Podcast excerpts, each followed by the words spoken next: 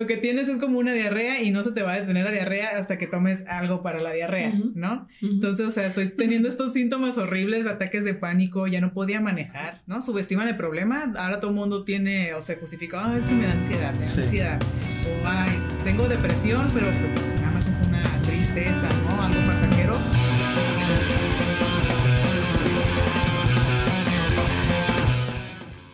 Bienvenidos todos, güeyes, a este episodio de Güey Podcast. Güey Podcast. Y este día ah, vamos a hablar de algo muy importante en nuestra generación. No, bueno, no solamente en la generación, sino en la vida del ser humano en general. Y para eso traemos un invitado muy especial. Está con nosotros Eusebio Díaz. Hoy vamos a, tocar otro tema seriezón, sí. como lo fue con, con Paul.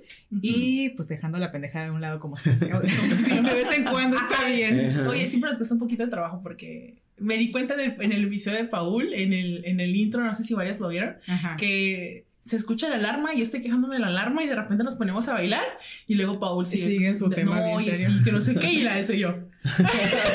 Entonces es como nos cuesta mucho trabajo y no es como por maleducadas o porque nos valga madre, ¿no? Sino simplemente pues no sé. Sacarle el humor, sacarle el humor a, fluye, Es lo natural, ¿no? Es lo que sale. Eh, muy bien. Eh, Eusebio es psicólogo y vamos a hablar hoy de salud mental y con el respaldo de, de, cualquier comentario que nos pueda o duda que nos pueda resolver o saber. Ajá. ¿Sí? Es que vamos a empezar. Sí, vamos a, y vamos a hacerlo tranquilo, no vamos a ir así tan tan tan serio, serio. Porque ya nos dimos cuenta que les gusta más, les gustó mucho el episodio con Paul. Ok. Varias personas nos dijeron como que, oye, estuvo bien suave, es mi favorito hasta ahora pues les gustan más los episodios de temas serios que a nosotros pendejeando, al parecer. Bueno, pero es que también vamos a, tocar, a tomar en cuenta que el episodio de Paul creo que es un tema que normalmente nadie aborda, que era acerca de las nuevas masculinidades. Todavía está como bien tapado este pedo de que los hombres puedan comportarse de cierta forma. Entonces, que entiendan que sus formas de ser son cosas se aprendidas, y que está bien que lloren y que está bien que muchas cosas, ¿no?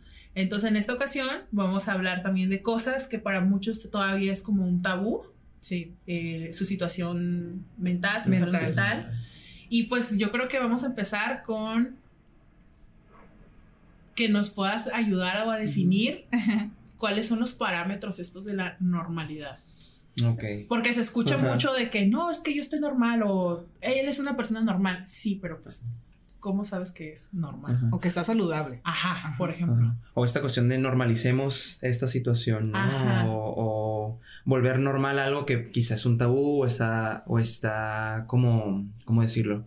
Como no tan abierto en esta cuestión social, ¿no? Pues es que desde siempre, bueno, antes, las generaciones anteriores, nuestros papás, abuelos, para ellos era todavía súper tabú el que ir con un psicólogo, pues es para... No estoy loco. Para locos. Y peor un psiquiatra, ay, ya te van a hospitalizar o instituto este, mental, ¿no? Sí, no, y pensarás que, o pensarán que no es algo tan pasado, pero sí, sigue ocurriendo en este momento. o sea, eh, ok, pues en cuestión de parámetro de lo normal. Eh, o saludable. O saludable. ¿no? Ajá. Porque sí es cierto, o sea, creo que no hay una cuestión o no hay una cosa así como que tú digas normal, ¿no? O sea, esta cuestión de la normalidad viene desde, em, ¿cómo ponerlo? Pues muchos años atrás, ¿no? Donde se empezó a desarrollar esta cuestión de la estadística, ¿no? Y existe en estadística una, una campana de Gauss, si no, si no me equivoco cómo es el nombre, donde es como una línea así y un, como una, línea así, como una tipográfica, ¿no? Todo lo que caiga en el medio es lo normal, ¿no? Mientras se vaya yendo a los lados es como la cantidad de personas que hacen las cosas, ¿no? Entonces, todo lo que está en el centro, en ciertos parámetros, eso es lo considerado normal. Pero eso se hace mucho o se hacía mucho en cuestiones como, pues, eh, laborales o en cuestiones eh, matemáticas, ¿no? De estadística y todo eso. Sin embargo, de alguna u otra forma se empezó a ir al ámbito emocional, personal, psicológico, social, donde... Mm, Imagino que fluctúa un montón porque todas las personas somos súper diferentes. Exactamente. Entonces es una cuestión, o si no me equivoco, es una idea que, que yo considero que es un poquito está mal aplicada en esta cuestión porque viene de un término como matemático aplicado a una cuestión social, individual, emocional, personal, que es casi muchas veces muy subjetivo, ¿no? Sí, muy difícil de medir. Ajá.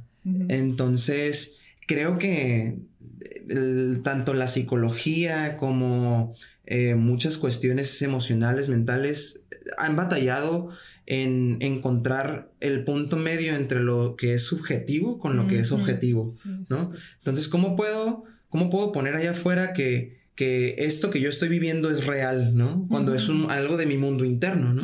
Realmente la gente no puede saber cómo me estoy sintiendo más que con palabras, ¿no? Y yo tengo que explicar de forma objetiva algo que está pasando en un mundo como subjetivo, ¿no? Y donde tienes que poner este tomar en cuenta todas las variables de, tu, de tu entorno, ¿no? En, qué entorno creciste, tu infancia, sí, o sea, es demasiado, todos vivimos diferentes este, condiciones. Ajá. Y, y, ahora que lo mencionas, sí es bien interesante porque, por ejemplo, para lo que una familia puede ser normal, para la sociedad no, ¿no? O para, o para otra familia no.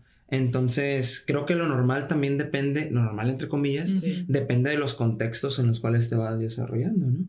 O sea, tiene mucho que ver la cultura, tiene que ver la sociedad, tiene que ver las creencias familiares, tiene que ver lo que te inculcaron. Entonces, por eso es tan complicado esta cuestión de la normalidad, ¿no? Este, entonces, ¿cómo ver que algo es saludable o algo es normal, entre comillas? Pues tiene que ver mucho en cuestión de tu funcionalidad. O sea, ¿te funciona a ti? Puede que sea saludable, ¿no? Esa es una. Y dos, este, en esta cuestión, ay, se me fue.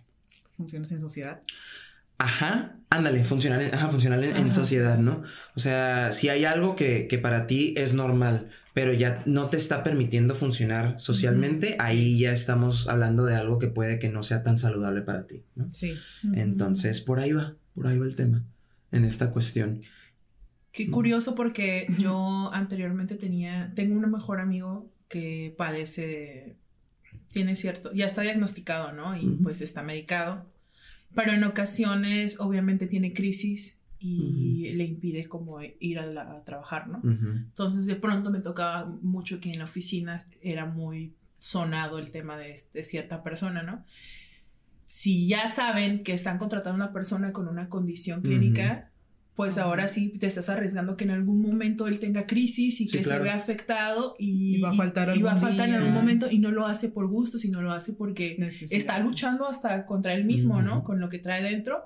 Y es muy difícil que la gente lo entienda y por eso te digo, si ya estás aceptando a un trabajador con ciertas condiciones, Ah, pues tú lo aceptas tal cual y no recriminas en su momento de, oye, ¿por qué faltaste? Porque eso es la irresponsabilidad del equipo, bla, bla, Entonces el equipo lo entendía, pero como que los altos mandos eran los que no podían como con eso, de que él estaba faltando por algo que no era, que, que, no estaba como en sus manos, ¿no? Entonces ahí es donde, donde pues, suceden como muchos casos en los que pues la gente como los tacha y es cuando vienen todos estos problemas en los que la gente no quiere hablar ni quiere que el resto de las personas se enteren por lo que están pasando o porque pues siempre son como señalados. Y es que también es muy difícil si para uno entender que tienes un problema, aceptarlo, tomar tratamiento, ¿cómo vas a pedir un trabajo y, decir un trabajo con personas que no conoces? Oye, eh, pero tengo este problema, ¿eh? Considérenlo. Ajá. ¿Él lo anunció cuando lo contrataron? Sí, todo el mundo sabía que estaba pero imagínate para las personas que no llegan a decir, este, busco tu trabajo, pero tengo estas condiciones porque sufro de este problema, ¿no? Capaz de que ni te dan el trabajo.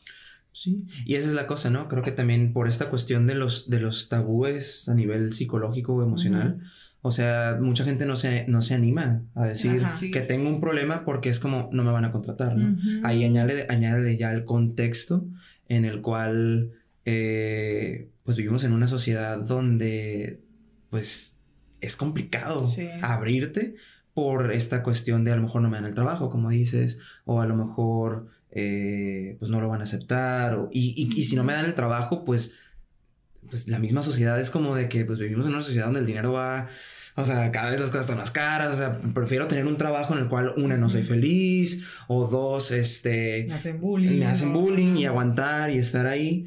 Eh, pues porque necesito el dinero, ¿no? Entonces ahí, es una necesidad. es una necesidad. ¿no? Es ese, ese pleito que tienes interno de que tengo depresión, quiero estar dormida en mi casa, no quiero hacer nada, eh, porque te debilita físicamente, pero tienes que seguir funcionando, tienes que seguir trabajando y para comer.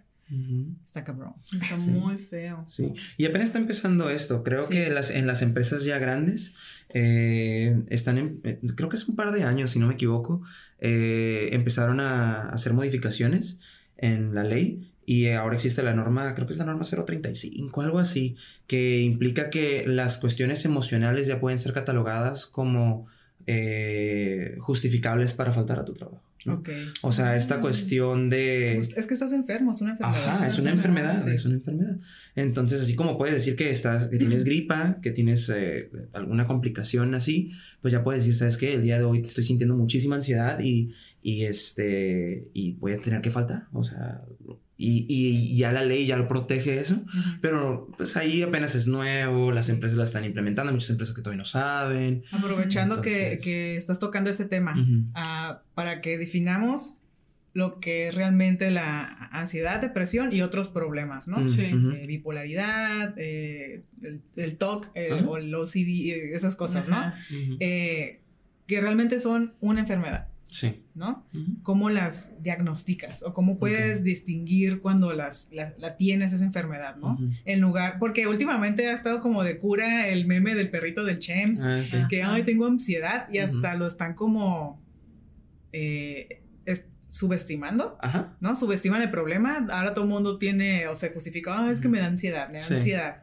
O, ay, tengo depresión, pero pues nada más es una tristeza, ¿no? Algo pasajero que es muy diferente a sufrir depresión real y ansiedad real. Entonces no sé si nos puedes ayudar a, definir realmente lo que es. Son esos problemas. Sí, eh, pues ya tiene varios, varios años desde que se empezó a... a ver. A ver, vamos a ver. Me interesa mucho.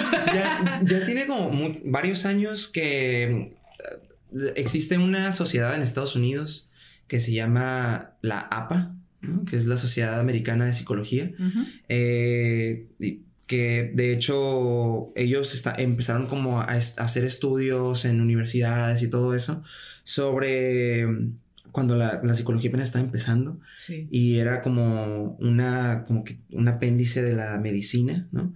Eh, eh, ellos empezaron a hacer experimentos por esta cuestión de de analizar el comportamiento humano, ¿no? Ellos se fueron mucho por el comportamiento humano, pues por eh, cuestiones eh, gubernamentales, ¿no?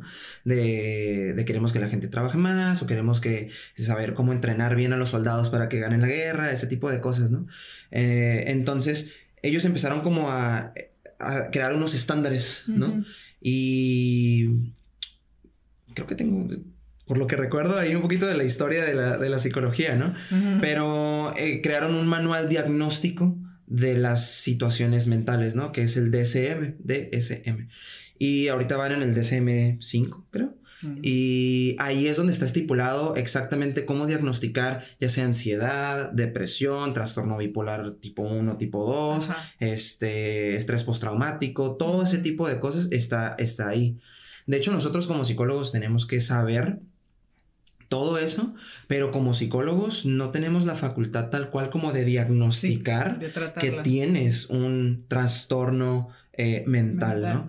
Eso lo hacen los psiquiatras. Sí. Ah, puedes explicarnos, bueno, te, voy a interrumpir el primer tema. Proceso, ¿no? Ahí, vamos. Ajá, este, porque están los psicólogos y los psiquiatras y muchos no saben cuál es la diferencia entre uno y el otro. Ok.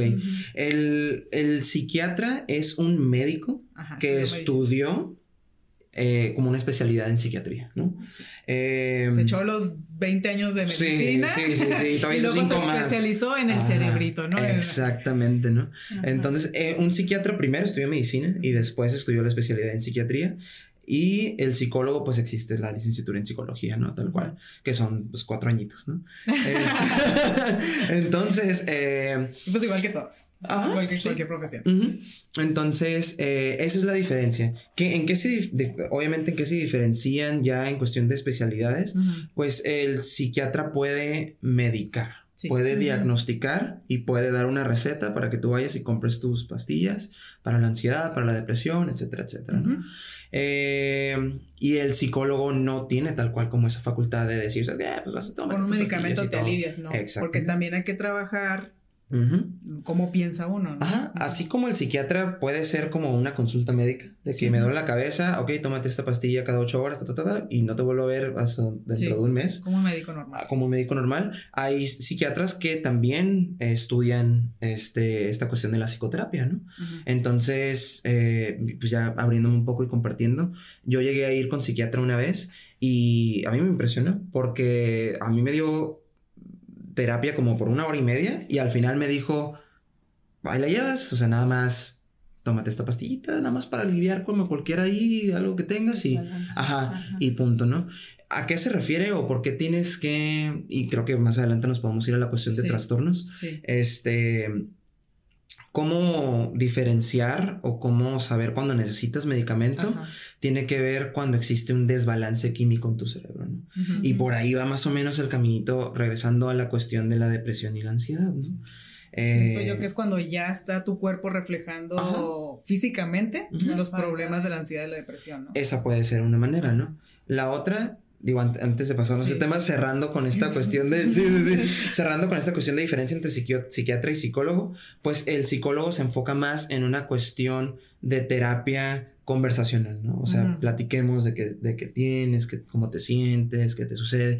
Yo alcanzo a ver estos patrones o dependiendo de la corriente eh, que, de psicoterapia que el psicólogo utilice, pues depende del tratamiento, ¿no?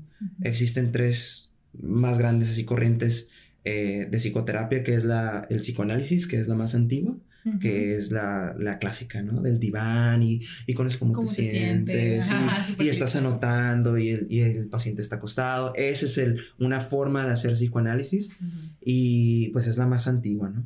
De ahí está como la contraparte, que es el cognitivo conductual, que funciona muy bien en esta época actual porque es como por ejemplo si quieres dejar de fumar, si tienes algún mal hábito, si quieres eh, este, solucionar problemas de, de, de ansiedad también uh, o depresión te puede ayudar muchísimo a nivel de qué puedes hacer así como que ya, ¿no? Ejercicios. Ejercicios de respiración, todo ese tipo de cosas.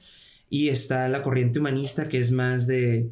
Eh, tus condiciones o lo, que tú estás viviendo es sumamente importante, entonces háblame de tus emociones, háblame de cómo te sientes, de que de, de, yo te escucho. Sí, de por qué piensas eso. Cómo ponerle un orden a tus pensamientos, siento yo, ¿no? Ajá. Y más que nada como la corriente humanista se basa en, en la aceptación total de la experiencia de la otra persona. O sea, si tú llegas conmigo diciéndome que te sientes mal, yo no te voy a decir, ah, pues obviamente estás mal porque estás haciendo esto y esto y esto. no, tiene que ver con un bueno. Un toque humano. Ajá, como entiendo que te estés sintiendo así.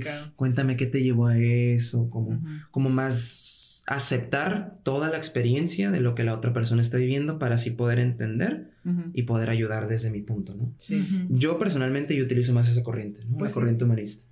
Eh, de vez en cuando, pues sí meto como tintes cognitivo-conductual porque hay cosas urgentes como que, ¿sabes qué? O sea, necesito ya dormir porque llevo meses con insomnio y ya me está afectando a nivel laboral. Entonces es como que, bueno, pues tipo nos vamos a enfocar en por qué te sientes así y todo eso, pero no, o sea, a ver qué técnicas, necesitas dormir hoy, ya, en la noche, ¿no? Entonces, este, por ahí va la situación, ¿no? Muy bien. Entonces, ahora sí que, ¿qué me pregunto? ¿Cuál fue la primera pregunta? ¿Qué me pregunto? que estaba preguntando Elsa que cómo distinguir. distinguir. Cuando ya es una ansiedad real, una depresión real. que cuando solo te estás aventando al mame de que, ah, este, ay, me siento triste. Ya, ya, ya recordé, ya, ya me acordé, ¿no? Entonces, para poder diagnosticar o poder ver cuándo estás realmente teniendo un... Porque están los síntomas de depresión y están los síntomas de ansiedad y demás síntomas. Sí. Pero es muy diferente tener esos síntomas a tener el trastorno, sí, sí, ¿no? El trastorno de ansiedad, eh, aparte que se divide en muchos, y el trastorno de depresión, que también se divide en muchos, tiene que cumplir con cientos lineamientos establecidos por la Asociación Americana de Psicología, establecidos en el DSM-5 o en el CE-10, que por ahí también es otra, es otra organización que también eh, se enfoca en eh, establecer los parámetros de de la normalidad. ¿Y eso se los tienes que saber de memoria cuando eres psicólogo? Más o menos. Más o menos, sí. o sacas el libro y. Sí, o sea, de plano creo, que, es una herramienta, creo que es una herramienta así de que tienes que tener de que, a ver, espera. Como tu navaja checar. Ajá. Ajá, pues sí, es normal. Porque necesitamos checar los parámetros y, y, y más que nada es como, por ejemplo, para poder saber eh, como psicólogo, pues estás escuchando a la persona y te está diciendo, no, ¿sabes qué? Llevo ya este, un mes sintiéndome así, teniendo el síntoma de que no quiero salir de mi casa. Por ejemplo, ahorita con pandemia los trastornos de ansiedad se desataron así súper intensamente eh, en muchas personas, ¿no? Entonces, pacientes que llegan conmigo eh, y me dicen, no, ¿sabes qué? Es que desde que inició pandemia he estado sintiendo esta falta de respiración o siento que me dio COVID como cuatro veces al día porque siento que no puedo respirar, que me duele la cabeza, todo ese tipo de cosas y ya llevo desde que inició pandemia así, o sea, que estamos hablando que ya, te, llevas más de un año sintiéndote así, una. Dos, estás teniendo ya psicosomatizaciones en tu cuerpo de que ya sientes en, reflejado en tu cuerpo algo de lo que estás sintiendo. Y este pues yo voy al librito, voy al DCM5 y digo, bueno, esta persona cumple con este parámetro, este parámetro y este parámetro. Entonces yo puedo decir, ¿sabes qué? Yo desde mi conocimiento, desde lo que te escucho, desde lo que veo, yo escucho que puede que estés teniendo sintomatología de un trastorno de ansiedad.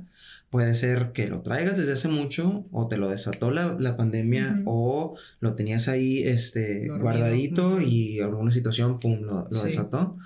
Yo, mi sugerencia es que vayas con un psiquiatra para que te diga exactamente si sí tienes algún trastorno, o sea, en otras palabras, ajá, o sea, en otras palabras, tienes algún desbalance químico en tu cerebro que requiera de medicamento para poder nivelar los niveles de, de, pues, químicos en, tu cerebro y que puedas funcionar en una sociedad, ¿no? Que ya no te afecte tanto. Entonces, muchos psiquiatras te van a decir que sí necesitas, medicamento por esta cuestión también de, eh, pues está empezando a normalizar esta cuestión de los medicamentos psiquiátricos, que no tiene absolutamente nada de malo. Creo que a veces necesitamos un empujoncito, pues es como la cafeína, ¿no? o sea, a veces necesitas la cafeína para poder como despertar más rápido, etcétera, etcétera. Entonces, no hay ningún problema con eso, pero muchos psiquiatras van a optar también por medicamento y psicoterapia. Van como de la mano. Sí, claro. Así, de que uña y mugre, ¿no? O sea, eh, entonces, pues sí, sí va por ahí. Porque va muy acompañado de las, de las emociones, ¿no? De qué sirve que sigas tomando, que tomes tu medicamento si sigues teniendo eh, conductas que te sigas flagelando de que porque eso y así, ¿no? sí, por ejemplo, o por ejemplo, no sé, me imagino así como muy burdo, ¿no? De que me tomo la pastilla, me tomo así y ya no más espero que ya no sentir ansiedad, ¿no? Entonces, eso no va, a, eso no va a suceder. Y sigues haciendo lo mismo y sigues haciendo lo mismo, entonces, pues no, no. Tienes que seguir trabajando tus emociones. Ajá, exacto. Quisiera yo ah, poner como en palabras más claras para que las personas entiendan que la ansiedad y la depresión y todos esos este, trastornos que se pueden curar o, eh, controlar con medicamento, que por eso se llama medicamento controlado, ¿no? Este que son desbalances químicos en el cerebro. O sea, es una enfermedad como cuando te da gripa y se te bajan las defensas eh, algo en tu cerebro pues no está bien nivelado y por eso estás sintiendo esa tristeza, por eso estás sintiendo esos ataques de pánico, porque pues afectan. El cerebro es el órgano más importante del cuerpo, ¿no? Y cómo vamos al dentista para checar los dientes que no sé cada cuántos meses o que vamos al chequeo médico, eh, ¿por qué no nos revisamos, ¿no? Porque no nos estamos checando el cerebro que también tiene estas funciones, ¿no? Y afecta a todo lo demás. Este, entonces, porque a mí, bueno, quisiera, me voy a, meter un poquito más en mi experiencia, ¿no? Yo no conocía de eso hasta que fui, estuve con psicóloga, que me, me, pasó a la psiquiatra, ¿no? Porque dijo, oye, pues tú ya estás teniendo estos problemas, eh, ve con esa psiquiatra, y fui, eso fue lo que me dijo, ¿no? Me tranquilizó un montón el que me dijera que lo que tienes es como una diarrea. Ah, sí, ah. Lo que tienes es como una diarrea y no se te va a detener la diarrea hasta que tomes algo para la diarrea, ¿no? Entonces, o sea, estoy teniendo estos síntomas horribles, ataques de pánico, ya no podía manejar porque al manejar me, me daba... Mis síntomas eran que, este, me daba miedo desmayarme mientras manejo porque la ansiedad me daba ese como que no puedo respirar y a mí me lo explicó de que cuando estamos con ansiedad empezamos a respirar solamente por el pecho, ¿no? Aquí arriba, en lugar de llevar el oxígeno hasta el estómago y que se oxigene bien el cuerpo, ¿no? Entonces, si no respiras bien, te mareas porque te falta oxígeno. Entonces yo manejando sentía que me mareaba y me daba el miedo de desmayarme mientras me estoy manejando y que choque y así me desencadenaba mi ataque de pánico, ¿no? Entonces iba manejando llorando y que mantente despierta, no te va a pasar nada, tratando de eso, ¿no? Entonces, cuando me dijo eso es que nomás tienes una diarrea, tómate esta pastilla y te vas a sentir mejor, ¿no? Obviamente también... Eh, también me impresionó eso que después a las siguientes sesiones nada más eran como de 20 minutos. No es lo mismo que cuando vas con un psicólogo y que es la terapia de una hora, dos horas, lo que requieras, y que le estás pagando hasta mucho más dinero a este psiquiatra porque también es costoso. Sí. Y que es pues, precisamente eso, nada más una consulta médica que vas, ¿cómo te ha ido con tu tratamiento? Ah, muy bien, síguelo tomando. Y pues, ¿cómo te va con la vida? A mí mi, mi hija me dijo, o sea, ya te platica cualquier cosa, ¿no? Pero sí me tranquilizó que me dijera que, eh, que con este medicamento ya iba a controlar mis niveles y yo me empezaba a sentir mejor y sí me guió un poquito a pensar, y pues, ¿qué es lo que te puede pasar si te sientes mal manejando? Simplemente ahoríllate. Toma aire y, ya, ¿no? Y son cosas que a veces ni piensas porque en el momento estás, con otros. ¡Ah! Ajá. Este, y la verdad sí, sí me ayudó muchísimo. Y tomando en cuenta esto que está diciendo Elsa, yo la conocí mm. cuando. Antes cuando todavía no tomaba. Bueno, ¿puedo contar mi historia completa? Ah, vamos a, así, la, historia completa. Eh, yo siempre desde niña, desde que tengo memoria, he sufrido de, ataques de pánico. Y era algo que yo ni idea tenía, ¿no? Lo descubrí hace como unos cinco años, cuando estaba en uno de mis trabajos y estaba en la computadora trabajando normal como siempre, y de repente sentí como que no puedo respirar y mi corazón se super aceleró y dije, ¿qué pedo? Me está dando un ataque cardíaco. Sentí que me iba a morir y es como ese también pánico, ¿no? De sentí que me iba a morir en ese momento y ¿por qué? Si no estaba haciendo nada, soy joven y me saqué de pedo y no dije nada, agarré mis cositas y me fui a un consultorio del CIMI. Ok. Este, y en el consultorio del CIMI había una doctora y que le dije mis síntomas y todo eso me dijo, pues tu presión está bien, te esto te dio un ataque de pánico. Y era la primera vez que a mí me había dicho alguien que lo que podía tener era un ataque de pánico. Lo había medio escuchado por ahí que alguien más lo había mencionado y hasta uno que no conoce, tiras al ojo, ¿no? Como que, ay, un ataque de pánico. ¿Qué es eso? Ay, mucho miedo, ¿no? Y me explicó lo que era, ¿no? Que simplemente es como un momento en el que algo de la adrenalina, ¿no? Tu cuerpo suelta como un chingazo de adrenalina cuando no estás haciendo nada y, y sientes esa... Ese rush. Ese rush.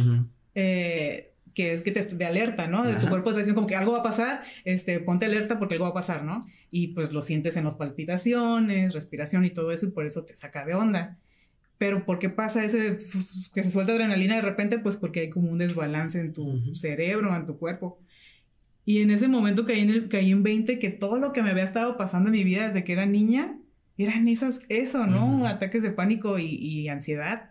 Como que, o sea, que estuviste viviendo 28 años. Sin saber lo que era, ¿no? Entonces, hasta ya que fui con la psiquiatra, que empecé a tomar los medicamentos que ella me decía, como me decía, eh, que es medicamento controlado porque te dan medicamento y no es como que me lo tomo y ya, ¿no? Y a ver que se sienta lo que siente, porque mucha gente toma medicamento y se siente mal y lo dejan de tomar porque, no, no me cayó bien, me sentí bien mal. Háblale al doctor. Ajá dile, estoy sintiendo este efecto secundario y él te va a decir, ah, mm, parte la pastillita a la mitad, tómate la mitad nada más y ya lo vas a sentir bien, ¿no? Y mucha gente le saca a eso, de que no, no me cayó bien, lo dejan de tomar, no, o sea, habla con el doctor. Ya, este, corté mi dosis, ya lo tomé bien y en el transcurso de una semana y que yo no, no podía creer que en una semana mi pensamiento cambió completamente. De verdad sentí como una nube así que me, que me rodeaba el cerebro, como se, se esfumó. y, recuerdo muy bien ir, ya podía manejar a mi trabajo, que iba manejando en mi trabajo y que me sentí como que hasta todo lo vi más colorido, ¿no? Como estoy pensando claramente. Sí. Y, y, ajá, y sin, y sin trabas, ¿no? Y dije, ¿por qué no pude, eh, pude haber estado así desde la secundaria, la prepa, todas esas inhibiciones que tenía cuando estaba en mis grupitos de amigos, que siempre fui como la que la que casi no habla, ¿no? La que nomás está en el grupito escuchando y que quiere hacer un comentario, pero siente que no te escucha nadie y te retraes, ¿no? O que ataques de pánico en la escuela que no puedes ni explicarle bien a tus amigas por qué te fuiste a la enfermería a llorar. Ajá. ¿Y qué tienes? ¿Qué tienes? Pues nada, nomás me sentí mal por nada, ¿no? Sí. Este, y era eso. Y yo sin saber que eso era y que una semana de tomar medicamento ya dejó de pasar. Sí, me sentí como que qué estúpida. bueno, te sientes mal, ¿no? Porque no lo pude identificar antes, lo pude haber tratado desde hace un chingo y mi vida había sido completamente diferente. Sí, y justamente ese punto iba. Yo a Elsa la conocí antes de que iniciara todo este proceso. Ah, coincidimos a un workshop al que fui, eh, interactuamos en los dos, tres días que duró y en uno de esos días precisamente comimos juntas. Entonces yo dije, ah, se ve buena onda. Pero mientras estábamos platicando y comiendo todos, Elsa estaba así. Elsa no hablaba, no decía nada fue como, ah, puede que sea una persona introvertida. Años después, te estoy diciendo que unos seis años, nos topamos en su primer día de trabajo en la empresa donde estoy yo y fue totalmente diferente, a la primera impresión que yo me di, ¿no? Entonces fue como súper extrovertida, muy social, hablaba, convivía. Sacaba chistes. Ajá, sacaba chistes. Tiempo después me cuenta esto y fue como, güey, ahora ah, todo tiene sentido porque la primera vez nada que ver. O sea, yo cuando te vi entrar a la oficina dije, ah, la conozco, pero hasta ahí, hasta que empezó a, a, conversar, dije, ¿qué, ¿qué, fue de esa chica? Tuviste como que... Ajá, o sea, literalmente yo que no convivía directamente con ella pude notar el cambio. Entonces sí dije, güey, qué bueno que lo hiciste, qué bueno que te diste cuenta del pedo que traías. Y así como ella, me quedé pensando cuántas personas, lo, que comentamos, ¿no? De que, se dicen, ah, pinche vieja amargada. Que yo pensé que así era. Dije, soy una persona introvertida. Ajá. Y callada. Así soy, ni modo, ¿no? Y hasta que empecé a sentir estos síntomas físicos de que... Algo está mal. Ajá, algo está mal y vas a, vas a buscar tratamiento. Pero ¿cuántas personas, hasta tu propia familia, dices, no, es que mi tío es así? Ajá. Mi tío es callado, mi tío le gusta dormir, este, no le gusta salir, le gusta estar en su casa. Personas adultos amargados. Sabes todo lo que hay detrás. A lo mejor él tampoco nunca se ha dado cuenta que realmente necesita ayuda. Sí. Porque es un desbalance, digamos que la, ¿cómo se llama? La, la que te hace sentir la felicidad. La dopamina. La dopamina y eso, ¿no? Está en una escalita así y pues andas bajo de combustible de dopamina, ¿no? Y simplemente hay que echarle un poquito este, con medicamento para que ya puedas ver las cosas de una manera diferente. Ok, ahora vamos a un punto, o sea, también que quería comentarte. Ah, ¿En qué momento tú como amigo, tú como familia, pareja, primo, sobrino, ¿Cómo te puedes acercarte a alguien y decirle, oye, algún momento has pensado en acercarte y pedir ayuda para revisar estas cosas, ¿no? Porque siento que pues mucha gente lo puede tomar a la defensiva y, y, exactamente pueden pasar por el caso de, Elsa y que ni siquiera ellos lo habían pensado, pero a lo mejor tú lo identificas y cómo te acercas para ayudar a esa persona, ¿no? Mm, Entonces está como súper cañón. Ajá. Sí, de hecho, creo que ya pensando un poquito, eh, mientras me, contabas, ¿no? Mientras nos contabas, yo escuchaba y decía, bueno, creo que la importancia de ponerle un nombre a lo que estás sintiendo eh, pues ayuda muchísimo como a distinguir qué onda, ¿no?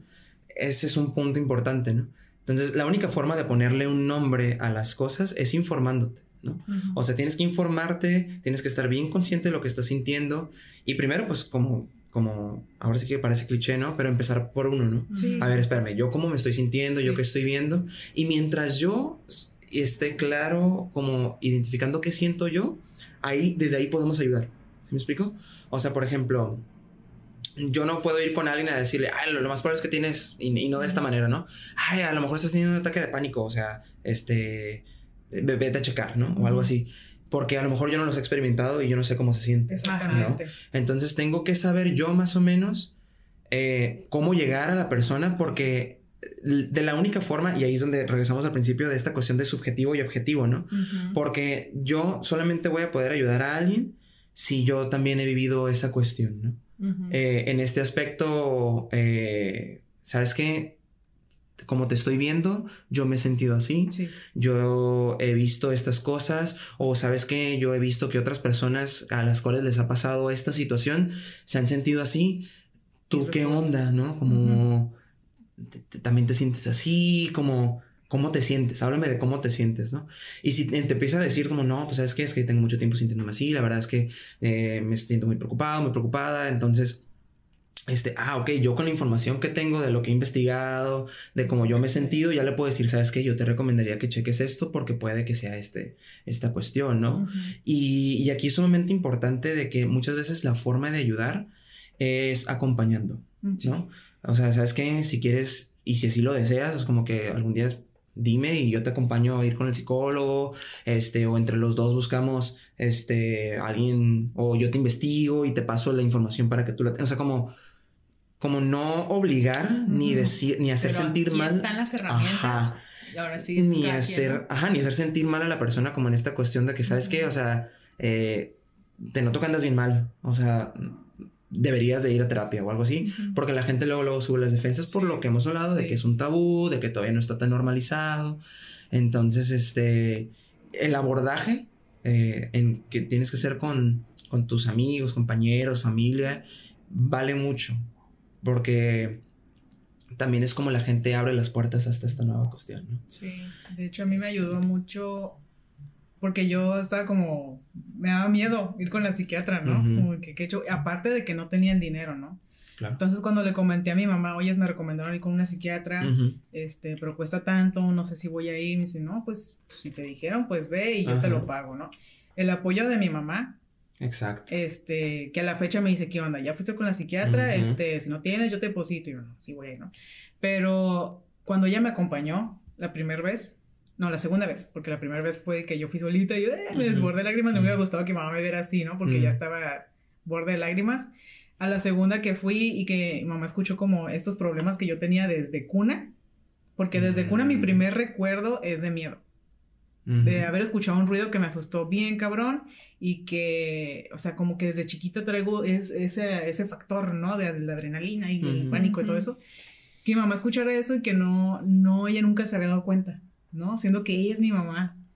Que no se dio cuenta que por eso orinaba la cama, me daba miedo la oscuridad, este, me daban ataques de pánico. Estábamos en el cine, yo le decía, mamá, me tengo que salir, tengo que ir al baño porque siento que me voy a morir. Así, siento que, que, algo me está pasando. No le decía a mi mamá que me iba a morir, pero no. Y que ya una vez me acompañó, ¿qué tienes? No, no sé, no sé, echándome agua en el baño, ¿no? No, no sé, no sé qué tengo. Pues eran ataques de pánico. Y mamá no, tampoco, o sea, yo no sabía, pues menos ella, ¿no? Eh, y que en ese momento se dio cuenta que eso era, ¿no? Toda mi vida eh, estuve sintiendo eso y ella no se daba cuenta. Entonces siento que sí sintió como esa, este, pues responsabilidad, de que no estuvo al pendiente de ese detalle, ¿no? Pero pues nunca sabes, o sea, sí, no lo sabes, ni siquiera tu persona más cercana, ¿no? Tus papás. Lo que hablábamos, siempre lo a veces hasta cosas de personalidad, ¿no? Es que es miedosa es que no me gusta esto. Es de miedosilla. Ajá. Nunca te pones a analizar realmente, o sea, porque ese, por ejemplo, eso de la cama, ¿no? Como que normalizan mucho de que, ah, pues los, pues niños, cuando orinan en entrenamiento, orinan en la cama normal. Pero sí, pero ¿hasta qué edad es normal? Volvemos a lo mismo, ¿hasta qué edad es normal que un niño, a ver, es normal que un niño de 10 años orine en la cama. Hasta los 14 años. Vamos a ver, qué, vamos a ver qué está pasando, porque tiene 10 años y está sucediendo esto. Porque yo conozco personas que tienen 22 años y duermen con la luz prendida, porque les da miedo a la oscuridad. Entonces, oye, esto no, no debería suceder, o sea, porque es te causa dormir, dormir con miedo, con la lucecita, y no nomás como que pues dejas la lucecita y, ya, ¿no? No, estás tratando de quedarte dormido con miedo. Y truena el piso, que estás, y te quedas. Que estás así, ¿no? ¿Sabes? O sea, el que tengas los nervios alterados todo el tiempo es súper dañino. Sí, claro. ¿no? Es como horrible. Sí. Este, y pues eso, ¿no? Eh, yo ahorita que ya pues tuve toda esta experiencia, eh, capto cuando ciertas personas están teniendo algunos episodios, ¿no? Entonces como, pero también quieres ayudar, pero sabemos que cuesta dinero. Sí, sobre todo ese, es siempre como el, punto, como que el medicamento es caro, eh, estar yendo a consultas es caro y, ah, ¿cómo ayudar a esas personas que, ok, ya aceptaron que tienen problema, quieren ir, pero se siguen como poniendo estas, estas trabas, ¿no? Es desesperante. Sí, sí, sí, claro. Y, y creo que como aquí también hay que, hay que ver cómo cómo podemos ayudar nosotros desde nuestra trinchera, ¿no? O sea, a lo mejor vamos a tener las ganas de querer ayudar y pagarle la primera consulta a alguien, pero a lo mejor yo estoy batallando económicamente y no voy a poder, ¿no? Sí. Y, y pues dice, no, bueno, pero de, de, qué le va a servir como que platicar conmigo o algo así, pero muchas veces eso es lo que necesitamos. Sí, a veces también funciona. O sea, darle poder de poder dar información a la persona, ¿no? Por ejemplo... Decirles que es normal. Que, que, es normal. que es una enfermedad, no estás mm. loco, no estás mal. Exacto. No estás mal como persona. Exacto. Es una enfermedad en tu cerebro y que se puede tomar medicamento y está y mientras no puedas comprar medicamento, puedes a lo mejor hacer esos ejercicios, ¿no? Ejercicios, o te acompaño, solamente te escucho, márcame, o sea, hacerme, hacerme disponible a la otra persona.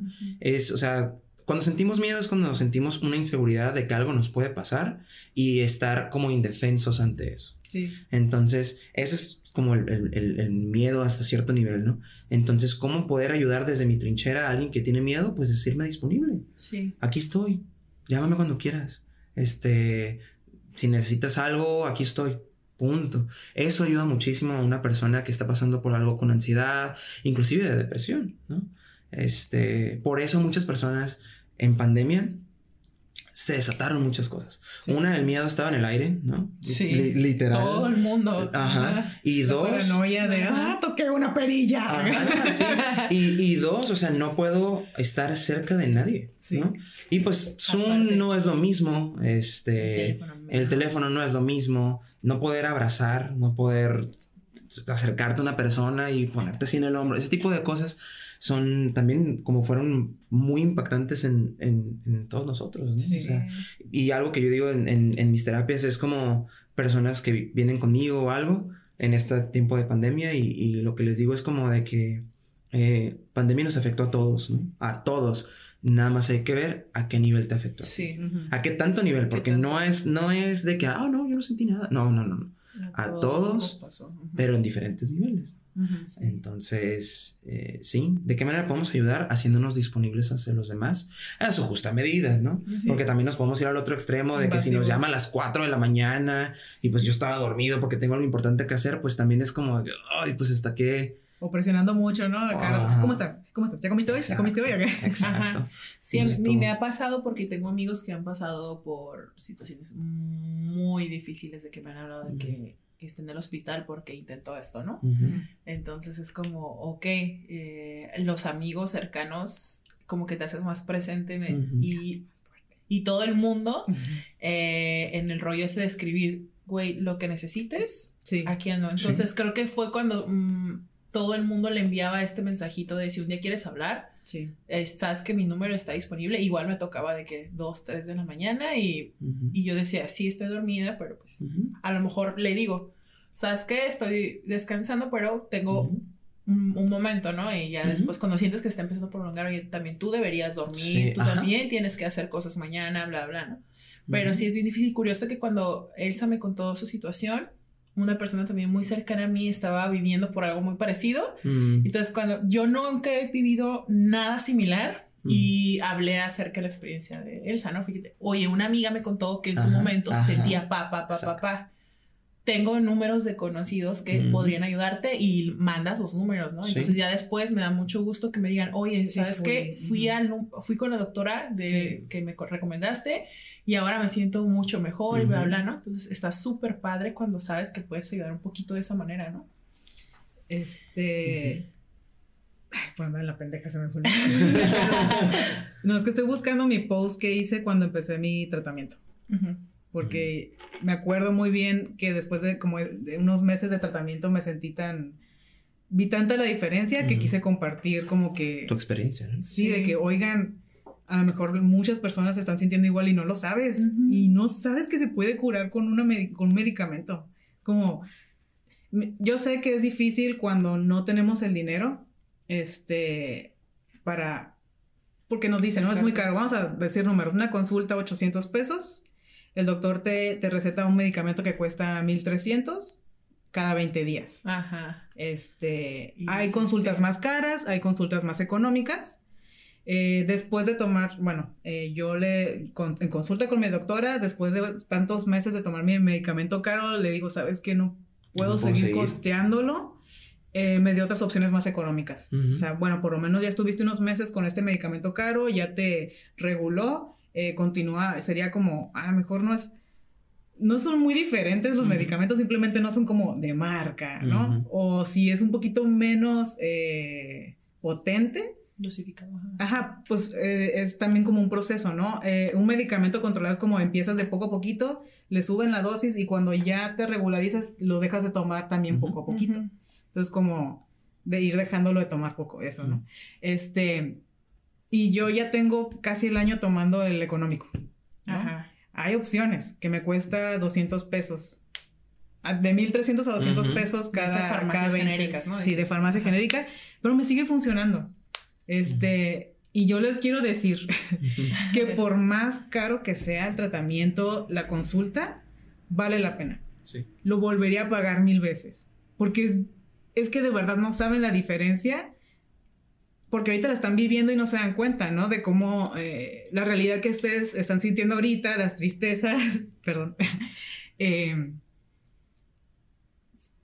sí, te cambia la vida. Sí, te cambia la vida, de verdad. Y, yo, y muchos de mis conocidos, yo creo que, ni, que me conocieron en la secundaria, en la prepa, eh, si me ven ahorita, yo creo que ni se imaginan, oye, Elsa, estás en un podcast, Ajá, hablas en público. Estás hablando en público, está, diciendo esas tonterías. O es como que no, no me ven, ¿no? O que una vez subí una foto chistosa de mí haciendo caras y que alguien me dijo, ¿eres tú?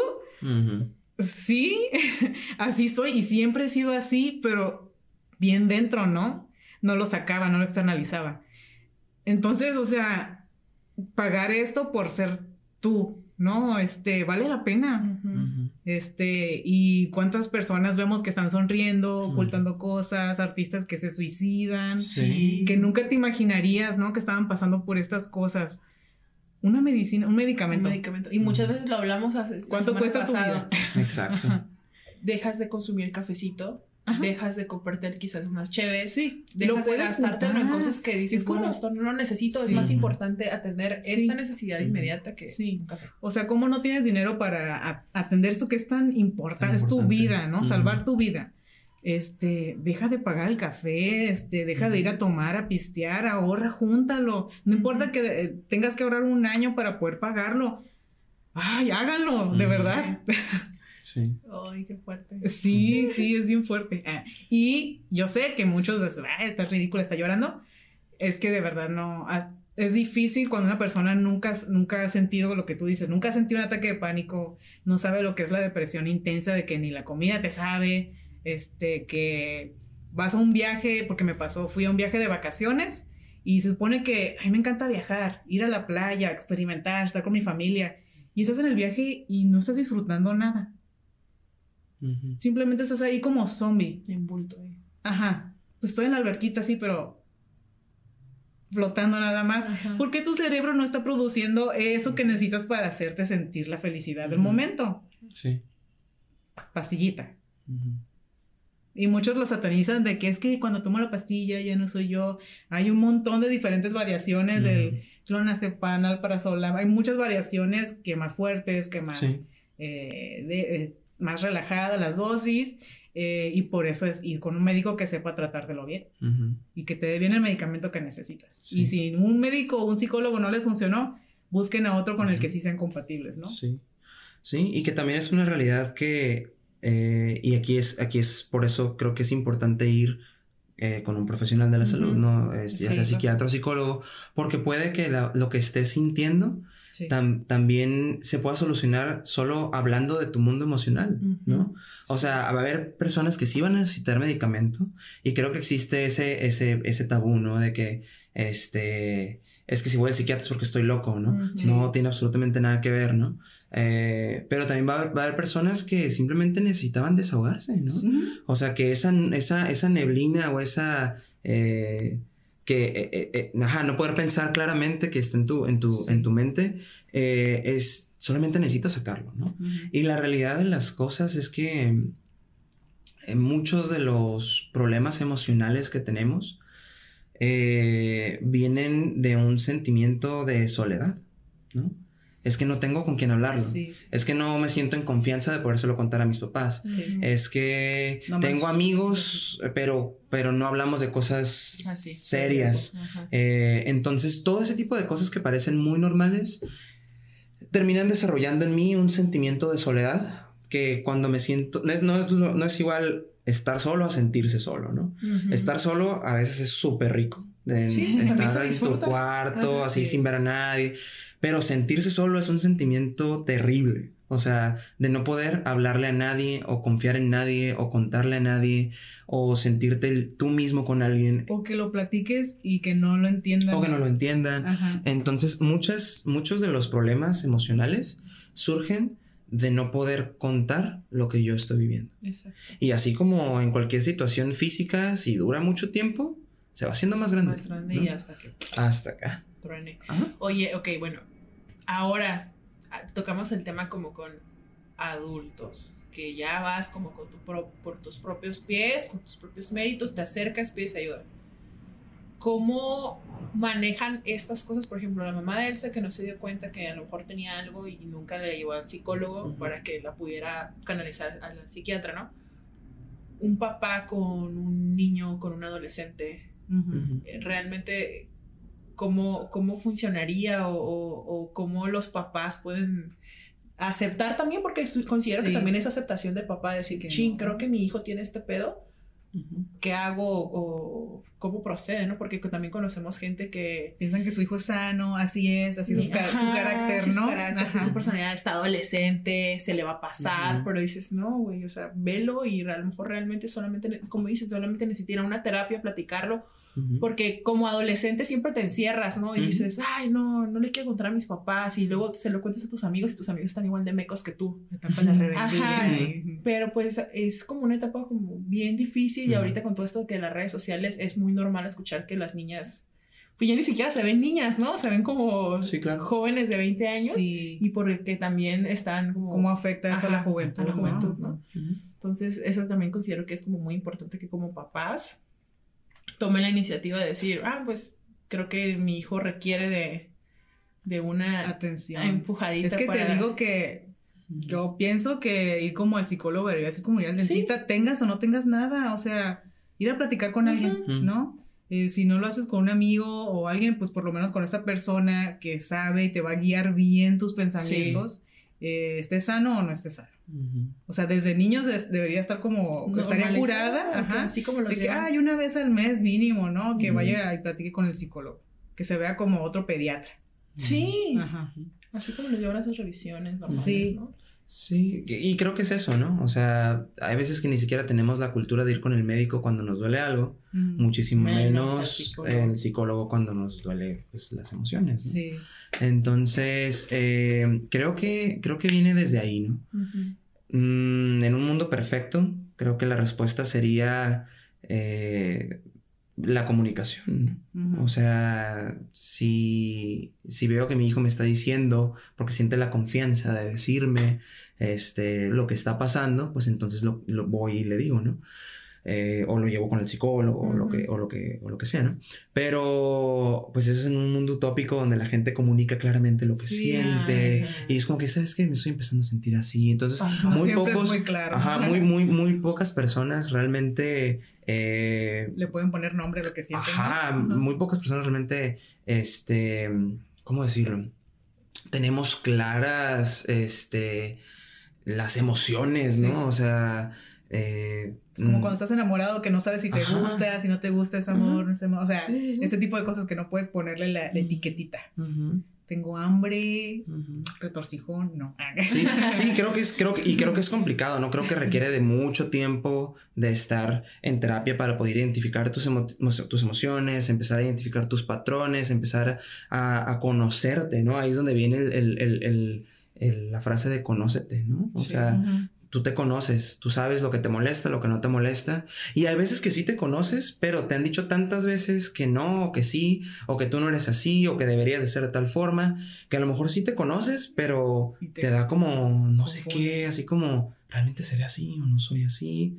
¿Sí me explico? Sí. Entonces, eh, sí es importante, eh, ahora sí que como canasta básica, ¿no? Por ahí creo que Odín Dupeirón dice que canasta básica son huevos, leche y terapia, ¿no? O sea, o sea empezar, empezar a llevar normal el proceso terapéutico, ¿no? Para que tú te conozcas. Eso es todo, ¿no? Sí.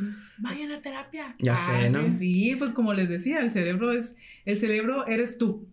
De ahí viene toda tu personalidad, tu forma de ser, hablar. Es un órgano más como es el estómago, los intestinos, eh, los pulmones, que tiene que ser revisado por profesionales. Este, hablando con psicólogo o con tratamiento con un psiquiatra. Eh, bueno, como decías hace rato de la comunicación, lo importante que es la comunicación. Últimamente en los medios, pienso yo y me gusta ver cada vez más posts y mensajes definiendo la ansiedad es esto, no es esto, la depresión es esto y no es aquello, ¿no? Eh, que se vaya, se haga un poquito más de conciencia y de que una depresión no es nada más sentirte triste y que no se va a curar con decirle a alguien, eh, ándale, tienes todo esto, ponte contento, tienes trabajo, tienes esposa, tienes dinero, etcétera. Eh, pero no, o sea, la depresión no nada más es eso, porque es, lo tendrás todo, pero no, no, sientes, la felicidad, ¿no? Porque te falta eso. Este, pero llega al extremo donde las personas abusan de estos términos, ¿no? Ajá. Ajá, de que... Y bueno, es que siempre hay algo que te va a, va a contradecir una cosa, un movimiento, ¿no? Como es como en el feminismo, que están las extremistas que de repente como que hasta hacen más mal al movimiento que, que bien, ¿no? Este, que este empiece como a hacer popular la palabra depresión y ahora todo el mundo la usa para todo. Como cuando se puso como de moda el rollo de la colitis o gastritis, ¿no? O el estrés. Ah, es que tengo estrés. Ah, sí, el, estrés. Siento que también hay gente que está llegando a este extremo que, ah, no, es que tengo depresión. Cuando dices, ok, ¿no? A lo mejor, como dices, solamente estás pasando como por una etapa de tristeza momentáneo, lo puedes hablar, lo trabajas y todo sigue normal. Ahí realmente tienes un pedo en el que sí tienes que ir y acercarte con un psiquiatra porque estás pasando por algo realmente fuerte. Sí, es por eso que es importante leer, informarse, saber bien distinguir una cosa de la otra, porque pues no es cualquier cosa, ¿no? Es como querer decir, ah, es que tengo cáncer. Me dijo Google, ¿no? Ajá, me, dijo, Google, que tengo Que todo te dice que tienes cáncer, sí, sí, ¿no? claro, todo, todo. me da la cabeza. No me Tumor cancerígeno. Sí, no. Oh, rayos, ¿no? Sí, no, e, está gacho que le hagan menos un problema que realmente es, es serio y está cobrando la vida de personas. Recomendaciones a todos que nos escuchen, Eusebio, para cerrar. En esta cuestión de, sí, de la información, creo que es sumamente importante. Eh, sí acercarse a las personas, poder, o sea, aunque cueste trabajo, sé que no es fácil decir cómo te estás sintiendo, sé que no es fácil a veces ponerle nombre a las cosas, eh, porque pues a veces es medio ambiguo, ¿no? Esta, este mundo emocional, pero por, por favor la recomendación es intenta platicarlo aunque no lo tengas claro, o sea... Pues, en un mundo utópico y fantasioso, o sea, sería como que, ah, tengo algo, me, quedo, me pongo claro y lo puedo platicar abiertamente, ¿no? Pero a veces necesitas de la, retroalimentación de la otra persona que, que, te diga, ¿sabes qué? O sea, tú me dices que tienes depresión, pero, y te entiendo, pero por ejemplo, noto ciertas otras cosas, o noto que a lo mejor en otros momentos no, no estás así, pero en esto sí, tú no te habías dado cuenta. Entonces necesitamos una retroalimentación, una conversación, una plática, somos o sea, somos seres sociales. Necesitamos conversar, necesitamos platicar, necesitamos explicar. O sea, eh, por eso yo creo que el arte es súper importante porque ahí expresas, ahí dices, sacas las emociones. Entonces, creo que el, consejo es empecemos a hablar de cómo nos sentimos, punto, punto. sea con mamá, sea con papá, sea con amigo, pareja, psicólogo, no psicólogo. O sea, habla de cómo te sientes. No te lo guardes. Estaría curada que ya ves que siempre nos saludan. Ves una persona en la calle, hey, ¿cómo estás? Y que contestas, bien. Y estaría curada, no, estaría curada que en ese momento cuando alguien, porque yo lo digo en serio, ¿no? Si te veo hace mucho que no te veo, hey, ¿cómo estás? En, ese, en esa pregunta estoy como queriendo preguntarte cómo te has sentido, qué estás haciendo, o sea, platícame, ¿no? ¿Cómo te sientes en este momento? Muy bien, bueno, Mira, es como automático, ¿no? Es, muy bien, es muy bien, es automático. Cuando analízate un poquito, o sea, tómate el segundo de pensar, pues mira, estoy en este nuevo trabajo que no me tiene muy feliz y me estoy sintiendo un poquito estresado por esto y nunca sabes quién te va a poder ayudar hasta sacar de esa situación. Sí, ¿no? Sí, y que no se trata de que vayas a quizá por la vida hablando de, de, todo, eso, ¿no? Pero hay que buscar el contexto adecuado como para poder explicar y hablar de tu mundo emocional. Por eso es bien importante como tener a gente de confianza cerca, ¿no? Sí. Este, y, creo que dices, bueno, entonces, ¿cómo le hago, no? Si no puedo conversar con nadie porque no tengo una relación cercana, pero necesito una relación cercana para poder hablar de mis emociones, es dar el paso. O sea, aviéntate. O sea, a lo mejor la otra persona no la, va a caer de sorpresa, de, que me está diciendo cosas que sí están un poquito densas, pero, pero pues con la práctica. O sea, con la práctica vas normalizando. Creo que a veces queremos cambiar el mundo de afuera cuando no estamos acostumbrados a cambiar el mundo de adentro, ¿no? Y queremos normalizar un frío de cosas allá afuera cuando adentro ni siquiera nos sentimos eh, que lo que estamos sintiendo es normal, ¿no? Entonces, si tú estás sintiendo algo, háblalo y a lo mejor la otra persona te va a decir sí, no, puede que sí, entre los dos a ver cómo le hacemos, ¿no? Sí. Entonces... Como lo que hablábamos con Paul sobre querer tratar de resolver eso solo. Sí. Ándale. Pero pues es, lo mismo, eres tú mismo, el mismo que se está creando los problemas, nomás le estás dando vueltas y vueltas y vueltas. Hablarlo con otra persona, sacarlo de tu cuerpo, hasta a veces hasta nomás escucharlo que tú lo dices en voz alta le da otro sentido. Porque muchas veces utilizan el, ay, es que no te quise decir nada, se alejan y no te quise decir nada por no agobiarte. Cuando estás tú solo luchando y pues está bien cañón, no puedes. O sea, hay un montón de por no querer preocupar a otras personas. Ajá, y te quieren ayudar y no vas a preocupar a nadie. O sea, más preocupas alejándote, ¿no? Sí. Más preocupas cuando nadie sabe nada de ti y tienes un montón de gente que te quiere seguir ayudando, apoyando, echando ánimos. Igual hasta incluso económicamente, muchas personas, como dices, están dispuestas. ¿Sabes qué? No tengo mucho, pero te, ¿no? Te ayudo con esto. Sí y se alejan cuando está bien cañón y es casi imposible, como dices, como ser humano, seguir adelante solo. Sí. A veces hacen esos posts de que un post triste, ¿no? Ajá. y todos. Y mucha, pero mucha gente sale a los comentarios de que, oye, este, mándame inbox, hay que platicar, aquí está mi teléfono, yo te ayudo, te apoyo. Y a veces, a, veces abruma todo ese montón de gente que a veces lo tiras a lo loco de que nomás están diciendo por decir. De dientes para afuera. Cuando no es cierto, o sea, muchas personas estamos dispuestas, a escuchar a cualquier extraño, a yo siempre, ¿no? Es como que ahí está mi inbox, no importa que no te conozca lo que sea, platícame lo que tienes, yo te voy a escuchar como los Ubers, por ejemplo, ¿no? los taxistas que, se hacen los psicólogos. Sí, sí, y eso también está padre. A mí me ha tocado como que pronto ando bien agüitado. A lo mejor con alguien que no conoces es más fácil. Es más fácil y te notan como triste y te, y te empiezan a hacer la plática y sale, ¿no? Y, y dices, te terminas el viaje, te bajas del auto y es como, oh, me sentí diferente. sí lo necesitaba, ¿no? Ajá, sí lo necesitaba. Los Uber son los, los psicólogos ambulantes. ya sé, ¿no? Sí, o sea, creo que a manera de cierre sería como que algo así, ¿no? O sea, ese sería como mi consejo, platícalo, hablarlo. Porque, regresando un poquito, ¿no? O sea, está súper chido quizá que puedas estar solo, ¿no? A veces es, es padre pero el sentimiento de soledad que te hace alejarte o no sentir que conectas con nadie, que tú tienes que resolver todo solo, que no puedes eh, contactar con nadie, eso, eso mm, creo que es uno de los más grandes problemas actuales, ¿no? Sí. Ahorita estamos todos conectados a todos lados y sabemos todo de todos, entre comillas, pero nos seguimos sintiendo solos. Entonces, acérquense. Es lo Hay que, acercarnos. Es lo único que falta. Exacto. Pues muchas gracias, Eusebio. La verdad nos da mucho gusto que hayas aceptado nuestra invitación. Ah, muchas Las puertas de Web Podcast quedan abiertas para muchas gracias. Cualquier tema. Sí, ¿hay alguna red social o algo que quieras este, compartir, Para que te sigan. Pues. Tu número de teléfono. Pues el número de teléfono, si quieren. Si lo tienen ahí, 664-281-7772. Ese es mi número de teléfono. Este, ahí puedo contestar cualquier mensajito. Este, ¿Das este, terapias privadas? Sí, alguna consulta que gusten o algo, pues ahí estoy. Este, y pues en lo que pueda ayudar. Ah, muchas gracias. Sí, sí, sí. Y con esto terminamos el episodio, de hoy. Esperemos que les haya gustado, pero más que nada que hayan aprendido algo, que ha sido un poquito educativo. Sí, concientizaban un poquito. Sí, claro. Pues muchas gracias a todos los que nos han seguido en nuestras redes, que nos, siguen escuchan, que nos ven. Eh, como siempre, pues lo, de siempre.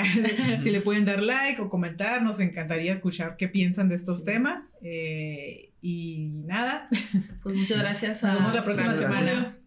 Ah, por, el espacio, como siempre. Y nos vemos la siguiente semana. Muchas gracias. Bye. Adiós.